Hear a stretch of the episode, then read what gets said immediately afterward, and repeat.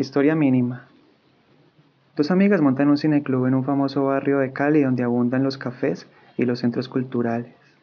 Como la entrada es gratis y las funciones son los viernes, además de los aficionados al séptimo arte, al cineclub llegan los huérfanos de la noche, los perezosos que bien podrían estar en sus casas matando cucarachas a zapatazos y quienes han gastado sus últimos ahorros en una cita donde los dejaron plantados. Las chicas comienzan su empresa con una serie de road movies, de esas que al público le fascinan por lo magnífico de las carreteras y los paisajes extranjeros. También por la rudeza de los chicos malos o la soledad de algunos renegados sin patria ni ley. En esas están el día que proyectan Alicia en las ciudades de Bean Benders, cuando entra un peludo a la sala y se sienta en las primeras sillas de adelante. Es como si se hubiera abierto un paraguas negro en la mitad del teatro, dirán un par de viejitos sentados atrás. El tipo es alto, de cabello enmarañado parecido a un nido de torcasas. Se aplasta silencioso a mirar la película. De acuerdo a la luz de la pantalla que le baña el rostro, se adivina en él la vida de alguien que ha pasado por experiencias horribles o la de una persona mediocre, un extra de quinta categoría. El hecho es que ninguno de los asistentes se atreve a decirle nada. Muchos salen aburridos, no sin antes arrastrar las sillas por el piso, chirriando, protestando inútilmente contra el desconocido. Otros corren las butacas a izquierda y derecha y la función continúa como si nada. Atrás del extraño queda el mar de asientos partidos y la gente apiñada en ambos extremos. Al final del filme, Alicia se reencuentra con su madre y con su abuela y el peludo se levanta de su sitio y sale bien campante, ignorando al par de amigas y a todo el gentío que lo mira con cara de revólver. A la siguiente semana pasa lo mismo. El hombre extravagante, embutido en una chaqueta negra de cuero, entra a ocupar el lugar de la vez pasada, pero en esa ocasión una de las organizadoras se le acerca y le pide cortésmente que mire, que no deja ver a la gente, que se corra un poquito, por favor, que hay muchas otras butacas, que lo que pasa es que usted es muy alto y no deja ver a los otros. La muchacha seguiría dando muchas otras explicaciones, sin confesarle realmente que el problema es su cabello revuelto, de no ser por la mirada taciturna que le suelta el extraño sin hablar. Sus ojos presagian la posesión de una tristeza absoluta y la soledad de un laberinto o de un cementerio de elefantes.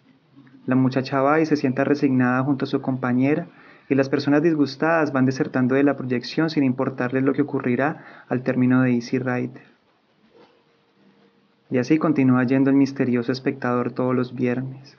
Alguien afirma haber visto pájaros en su cabeza crespa, otro lo desmiente. Este man nos está espantando a la gente, dice una de las organizadoras, la que no le pudo hablar más.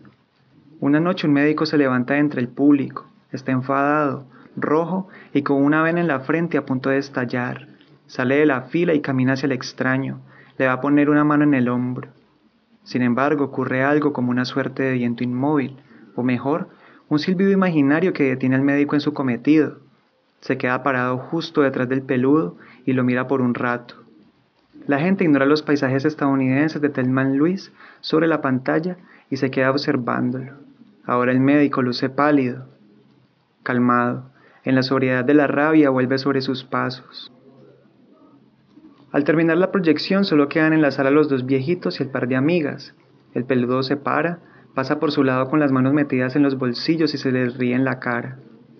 El aura sombría que lo rodeaba se ha transfigurado en algo cercano a la maldad o al capricho. Mal parido, dice furiosa una de las chicas cuando éste ya ha emprendido la bajada por la carrera octava.